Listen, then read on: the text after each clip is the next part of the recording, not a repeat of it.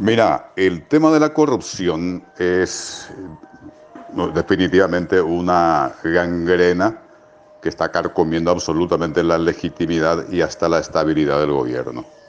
Este gobierno está tambaleando ahora eh, por efectos de la corrupción. Mm, ni siquiera la pandemia, ni la crisis económica, ni los problemas sociales, ni las históricas debilidades institucionales de la República son las que están eh, poniendo en crisis al gobierno, sino su propia corrupción sistemática, que repito, es una especie de gangrena que se extiende sin parar y está a punto de, de generar la muerte del gobierno.